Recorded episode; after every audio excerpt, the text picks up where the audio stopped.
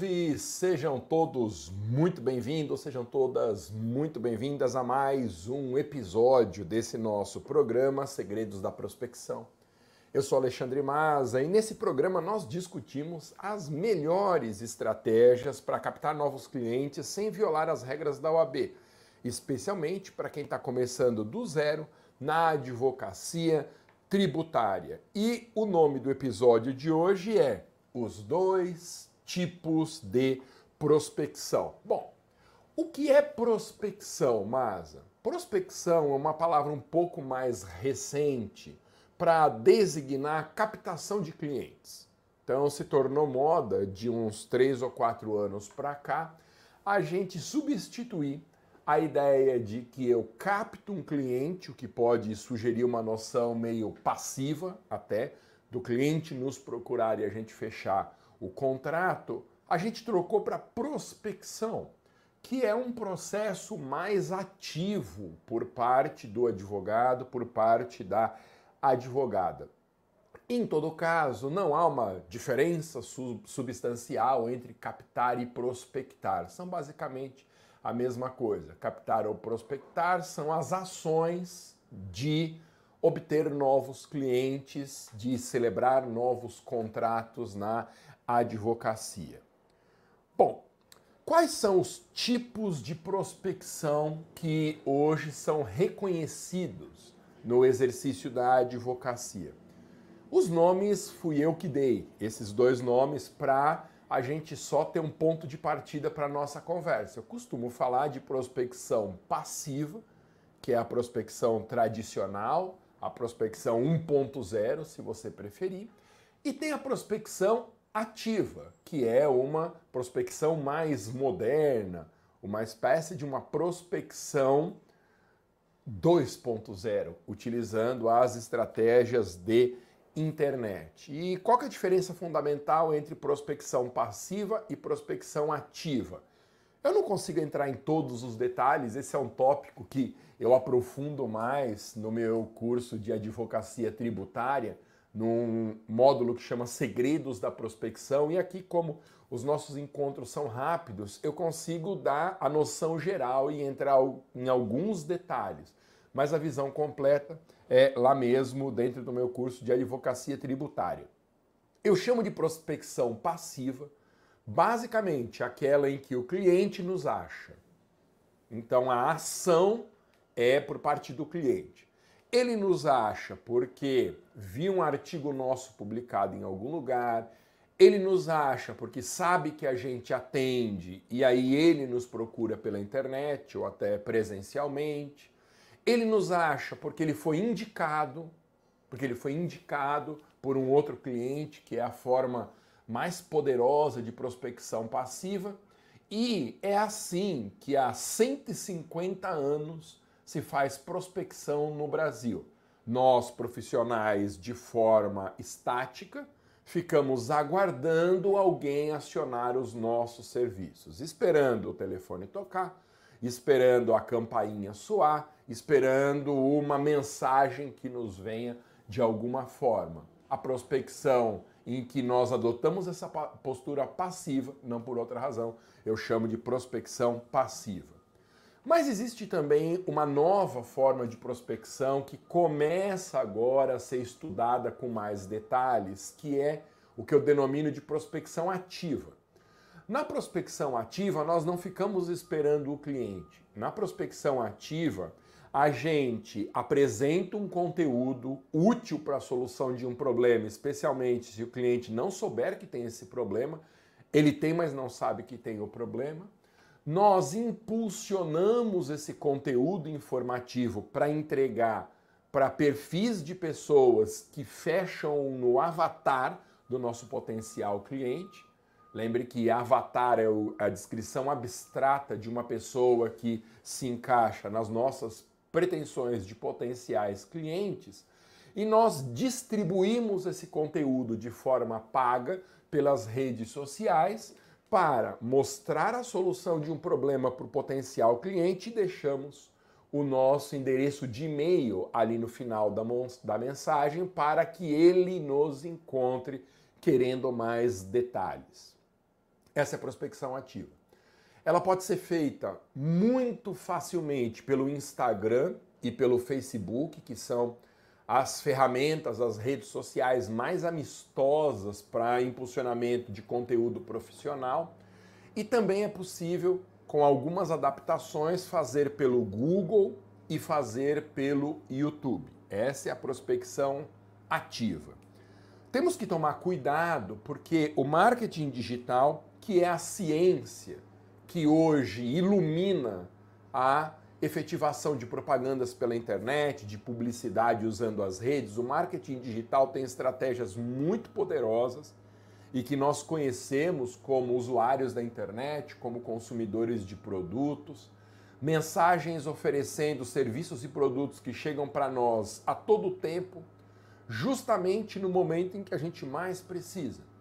A inteligência por trás das redes sociais, os algoritmos que controlam todas essas redes, eles sabem mais de nós do que nós mesmos.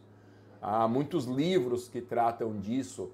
Então, há um autor israelita muito famoso hoje, muito festejado, que é o Harari, Yuval Harari, acho que é Yuval Noah Harari, que escreveu o grande sucesso dele, o Sapiens, depois, na sequência, Homo Deus, e depois escreveu 20 lições para o novo século. São livros sensacionais. Em um desses três, possivelmente Homo Deus, se não me falha a memória aqui, eu li os três, mas eu acabo misturando o conteúdo de cada um. Ele diz isso, que na era dos algoritmos, as redes sabem mais de nós do que nós mesmos. E não é uma observação pretensiosa. Ô Masa, ninguém me conhece melhor do que eu mesmo. Mas presta atenção. A quantidade de dados que as redes sociais conseguem processar em relação a nós, baseadas nos nossos hábitos de consumo, nos nossos gostos pessoais, nos lugares onde frequentamos, no, na nossa idade, nos nossos dados demográficos, na nossa cidade, tudo isso só aumenta a profunda compreensão e o conhecimento que as redes têm sobre nós. Quem nunca passou por uma experiência dessa? Eu já passei várias vezes, de você estar tá conversando com alguém sobre um assunto e, mesmo sem procurar nas redes sociais algo sobre aquele tema, nós sermos na sequência bombardeados por aquele assunto, com ofertas de serviços e de produtos. Eu sempre dou um exemplo que muito me impressionou. Eu gosto bastante do bairro da Liberdade aqui em São Paulo. É o meu bairro predileto na cidade de São Paulo, é o bairro Oriental. E eu estava conversando com um amigo sobre samurai, né? Eu fiz por muito tempo uma arte marcial japonesa de espada chamada Kendo. Fui, sou né, terceiro dan nessa arte, participei de campeonatos, tive uma, uma longa experiência com essa arte que foi muito boa para mim. E eu conversava com um amigo sobre samurais e essa cultura toda. E quando eu peguei o meu celular, eu não tinha digitado nada sobre samurai. Começou a aparecer um monte de serviços lá do bairro, lojas oferecendo itens alusivos à cultura samurai e assim por diante. Você já deve ter passado por essa experiência. É claro que se nós procurarmos no YouTube procurarmos no Google, se nós irmos, tá certo isso? Se nós formos ou se nós irmos. Acho que se nós formos, né? Sei lá. Se nós irmos barra formos atrás de um determinado item no Google e no Facebook, você sabe o que, que vai acontecer. Se a gente entra numa loja, pesquisa o preço de alguma coisa e não compra, você sabe o que vai acontecer. Nós seremos bombardeados por propagandas daquele item durante dias, talvez até semanas. Essas são ferramentas estudadas pelo marketing digital, uma ciência nova que usa alguns dos fundamentos do marketing tradicional, mas que basicamente é um conjunto bastante recente de conhecimentos, porque o marketing digital usa a internet como plataforma. Nós profissionais do direito, nós temos que tomar um cuidado específico com as técnicas de marketing digital. Elas são fascinantes. Eu já estudei muito essas técnicas, já fiz vários cursos de capacitação, porque inclusive eu ensino essas técnicas dentro do meu curso Advocacia Tributária, que eu consigo dar uma visão geral, mas os detalhes mesmo eu consigo ensinar nesse pacote do curso da Advocacia Tributária num bônus que chama Segredos da Prospecção. Ali eu mostro direitinho como faz, eu abro a minha conta da escola do Masa, né, da minha escola para mostrar como eu faço impulsionamento de conteúdo e coisas assim. Só que nós temos que tomar um cuidado fundamental. A nossa profissão, ao contrário da maioria das outras, ela é regulada por um conselho de classe. A OAB tem muitas resoluções a respeito de publicidades da advocacia. O nosso código de ética tem normas a respeito de publicidade na advocacia, que são normas permissivas. É muito claro para quem analisa as normas da OAB que a realização de publicidade por escritórios, por profissionais da advocacia, não é proibida, muito pelo contrário. O que a OAB faz é estabelecer normas para que a publicidade por advogados se dê dentro de limites toleráveis pela própria instituição. O que ainda está precisando de uma atualização são as regras da OAB sobre impulsionamento digital de conteúdo. Porque se você pegar o código de ética, as diversas resoluções da OAB sobre publicidade, você vai ver que as referências são feitas à mídia de antigamente, ou a mídia que hoje já perdeu muita força. Então existe lá uma série de normas a respeito de anúncios em jornal que são proibidos, anúncios em rádios, em meios normais de comunicação, nas TVs, nas revistas, tem uma preocupação com outdoors, tem uma preocupação com oferecimento de serviço por meio daquelas placas colocadas num sujeito, né, o chamado homem-placa. A OAB detalha muito que são regras que fazem sentido há mais de 60 anos. Há mais de 60 anos. Só que hoje nós vivemos num momento muito diferente. O regramento precisa dar conta da internet, desse veículo fantástico que nos aproximou tanto e que tem um potencial enorme. E tem pouquíssima coisa sobre internet. Tem atos normativos autorizando a é, criação de sites por advogados e profissionais, não há vedação nenhuma quanto a isso, publicação de artigos em redes sociais, é, patrocínio de eventos, mesmo que realizados pela internet, tudo isso está bem disciplinado. Tem alguns julgamentos de conselhos de ética dizendo que não há problema do advogado usar os meios disponíveis na internet para fazer para fazer a sua publicidade, desde que observadas as restrições que o próprio Código de Ética estabelece. Tem ali várias restrições que nós podemos resumir em três descrições, é, restrições fundamentais. Primeira restrição: a OAB não permite oferecimento de serviço. Então, em momento nenhum nas suas redes sociais, você pode oferecer serviços. Algo do tipo: você, contribuinte, você sabia que está pagando ICMS a mais na sua conta de luz? Me procure que eu tenho a solução. Isso não pode, isso é um oferecimento de serviço. Isso é vedado pela OAB, sempre foi vedado na TV, no rádio, jornal, revista, placa publicitária e é vedado para a internet. Não tem nenhum sentido a gente correr um risco desse de oferecer serviços diretamente. Essa é uma primeira restrição. Segunda restrição, jamais prometer resultado.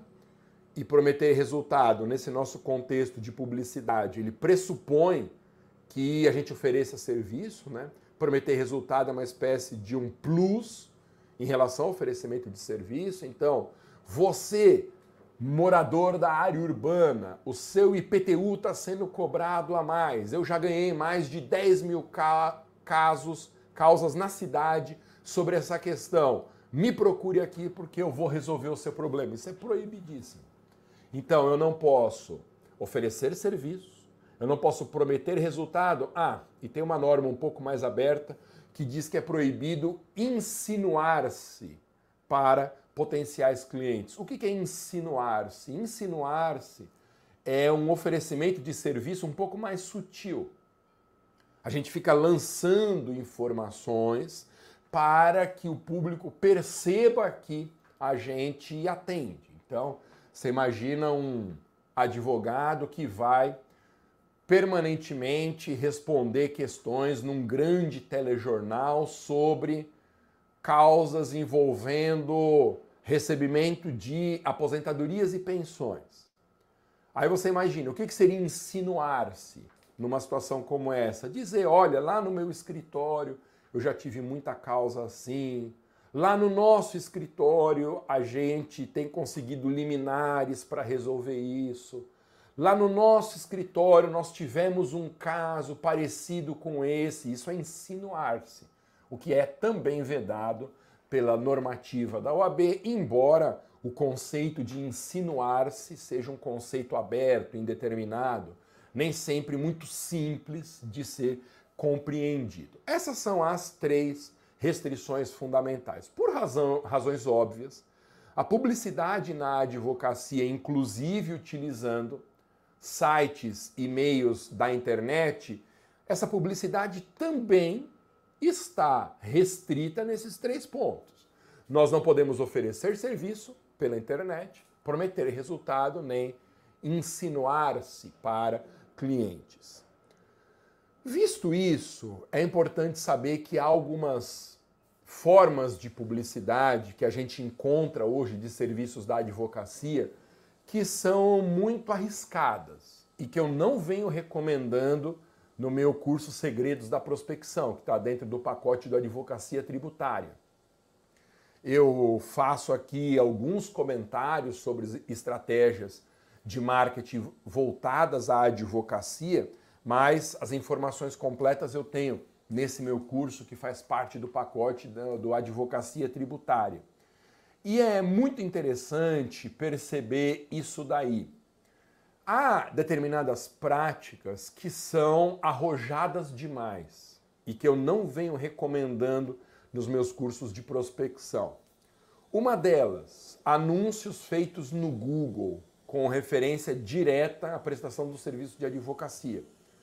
O Google é uma ferramenta absolutamente espetacular e você sabe, quando você faz uma busca de alguma coisa, há um leilão de interessados que pagam para que os anúncios apareçam nas primeiras posições ali da busca. Então, quando você faz uma busca, se o item for um item que tem um mercado relevante, você vai ver que em torno de todo o resultado da busca há anúncios de todo tipo, posicionados na primeira página de busca, na segunda, logo ali na parte alta, no cabeçalho. Isso é pago por meio de leilão. Então, quem quer anunciar para aquelas palavras-chave vai pagando cada vez mais para que o anúncio suba, porque, obviamente, quem está ali nas primeiras posições é muito mais visualizado do que alguém que foi para folha 2, folha 3 de busca. Tá? É possível fazer isso com a advocacia? É, mas é algo muito arriscado. Você pode lá, se a pessoa digitar, por exemplo, advocacia tributária, vai aparecer um monte de escritório que basicamente diz isso, ó, escritório tributário, advogado tributário, o que pode dar uma margem a uma interpretação de violação de regras restritivas. Essa é uma técnica muito ousada que milhares de profissionais já utilizam Qualquer termo que você digitar no Google relacionado com advocacia, você vai ver um milhão, um milhão de anúncios de escritórios e profissionais de advocacia. Como que eles anunciam? No Google você compra palavras-chave. Então, por exemplo, um sujeito pode comprar direito previdenciário. Ele compra esse termo direito previdenciário e quando ele é buscado, o anúncio aparece ali nas primeiras posições ou na primeira se ele pagar o pagamento é feito por cliques. Você só paga para o Google quando algum interessado clica no seu link. E aí tem preço de clique. O clique pode custar de 10 centavos a 30 reais, dependendo do nicho. Você pega, por exemplo, consertar tela de celular ou consertar celular. Com certeza, o clique custa mais de 30 reais, porque uma pessoa que quer consertar a tela de um celular, ela tem urgência, e o primeiro que aparecer lá que seja confiável, ela vai contratar.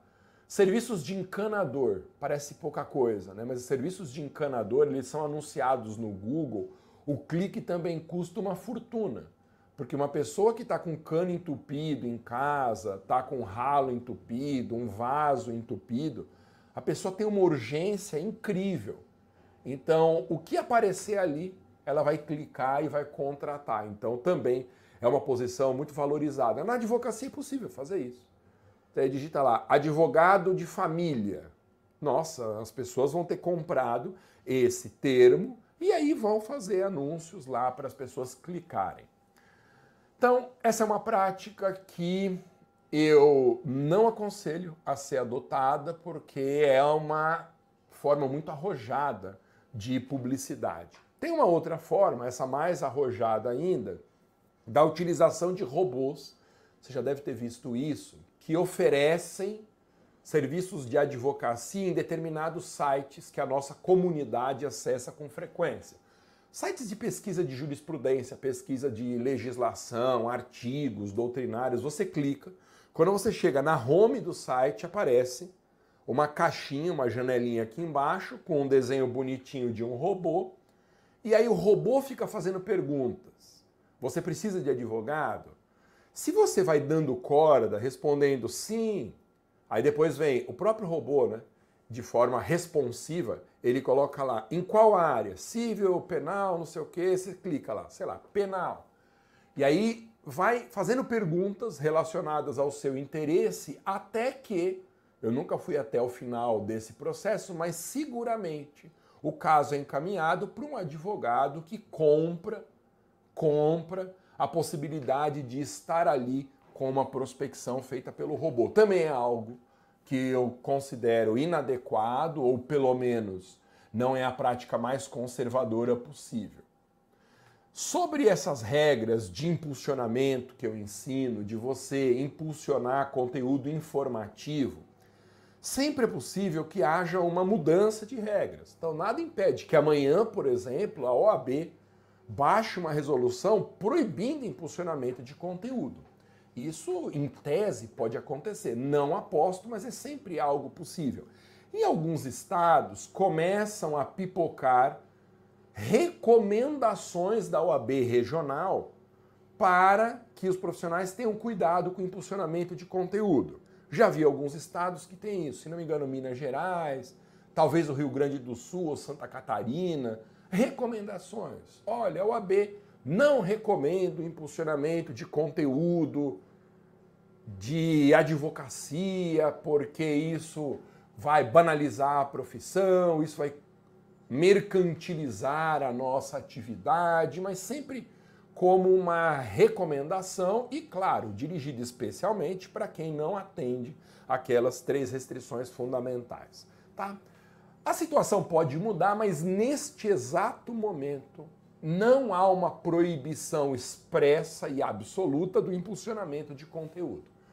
Nós estamos proibidos de impulsionar promessa de resultado, impulsionar captação oferecendo serviços e impulsionar insinuação. Mas o que eu ensino no meu curso de advocacia tributária com detalhes é fazer um impulsionamento de conteúdo informativo. Nós vamos descrever um problema que o cliente tem, mas ele não sabe que tem. Por exemplo, ele está pagando ICMS a mais na conta de luz e aí a conta sai mais alto do que deveria estar saindo. A pessoa paga a conta de luz mas ela não sabe que está pagando a mais. Então ela tem um problema, mas não sabe que tem um problema. E aí a gente informa. Olha, a gente nunca se dirige diretamente à pessoa. Não é assim, você sabia que tem ICMS a mais na conta? Não. Nunca dirija o seu conteúdo impulsionado diretamente à pessoa. Porque isso, em primeiro lugar, viola políticas de publicidade das redes sociais. As redes sociais não aceitam esse, essa forma intrusiva, vamos dizer assim, de você apontar para a pessoa, escrever você aí, servidor, você que é contribuinte de IPTU, isso não é permitido, tá? Nem pela rede social e também é uma forma muito agressiva de fazer propaganda, não recomendo, de fazer impulsionamento. É sempre dizendo de forma genérica, algo do tipo: tem ICMS pago a mais na conta de luz. E aí vai colocando ali, né? A conta de luz é composta por vários valores distintos.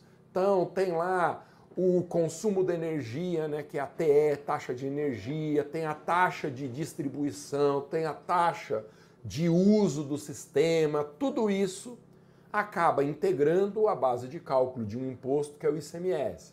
Aí você continua. Os tribunais superiores vêm entendendo que o imposto sobre a energia que nós pagamos está calculado a mais porque há inclusão de dois valores que não deveriam estar lá, que é a tese de TUST e TUSD. Aí coloca embaixo. Muitas ações judiciais têm conseguido a redução da base de cálculo, o que implica uma diminuição de 5 a 10% na conta de energia. Muitos consumidores não sabem que estão pagando a mais, mas é possível pleitear judicialmente. Aí fala um pouco de quais são os documentos e termina dizendo contato e coloca um e-mail de contato. Nós vamos impulsionar esse conteúdo, a imagem né, chamativa de algo escrito como ICMS a mais na conta de luz. Aí você impulsiona essa imagem, tem um botãozinho lá do saiba mais ou frase equivalente que as redes permitem impulsionar. Você coloca ali um link para um lugar na internet que está hospedando o seu post informativo, que pode ser um perfil no Facebook, um blog, um site do escritório, para a pessoa clicar e sair da rede social para chegar para chegar no seu conteúdo informativo. É muito importante que a pessoa saia da rede social para chegar no seu conteúdo informativo, porque a rede social tem muito barulho, como se diz, são muitas formas de distração. Quando a pessoa vai para um ambiente externo, essas distrações diminuem muito, ela pode prestar mais atenção. E aí, ela gostando da ideia, ela manda uma mensagem ali pelo e-mail e a gente começa um processo de maior aproximação, porque aquela pessoa se torna um potencial cliente muito, muito próximo de fechar o contrato. Então, a abordagem que eu recomendo é sempre essa. Muitas pessoas me perguntam se eu recomendo, por exemplo, no Instagram, que a pessoa mande uma mensagem direta, porque você pode programar um Instagram para quando a pessoa se interessar pelo conteúdo no Saiba Mais, ela manda uma mensagem direta. Eu prefiro o sistema de e-mail, que é um sistema que começa mais distanciado do interessado em relação ao advogado. Mensagem direta me parece um caminho muito curto e que não precisa, não precisa ser tentado, né? É uma forma muito ousada. Eu gosto do sistema de e-mail, que é um sistema que funciona bem. Então, essas são as características fundamentais da prospecção ativa, tá? É, a prospecção ativa ela tem muitas vantagens sobre a passiva. Então, nós buscamos o cliente, é uma forma moderna, prospecção ativa com uso da internet, tem restrições gerais da OAB, que nós já conhecemos. O resultado é imediato, você começa a fazer isso imediatamente, já entram pessoas em contato, permite escalar, porque a gente sempre impulsiona conteúdo de uma causa escalável, favorece a estabilidade financeira justamente por ser normalmente uma demanda de massa. A gente vai pegando clientes da mesma causa, não dá muito trabalho pegar mais clientes da mesma causa, são causas de direito, então não envolvem prova, não envolvem audiência, você escolhe a causa, que é uma vantagem muito grande, você se capacita numa oportunidade específica de negócio e aí você só impulsiona conteúdo daquela oportunidade, você não pega o pingadinho da advocacia, caso aqui, caso ali, um nicho para lá, outro acolá e isso, esse pingadinho, ele nos impede de crescer porque ele vai tomando conta do nosso tempo, vai tomando conta da nossa energia e a gente fica sem perna, sem braço, sem condição mesmo, sem horário para a gente se dedicar a causas escaláveis. Então, esse processo que eu estou desenhando aqui para você e que eu só posso fazer de uma visão panorâmica mesmo, eu ensino com detalhes no Segredos da Prospecção, que é um bônus do meu curso de advocacia tributária. Tá bom? Então, dicas finais sobre a prospecção ativa, para resumir a nossa conversa.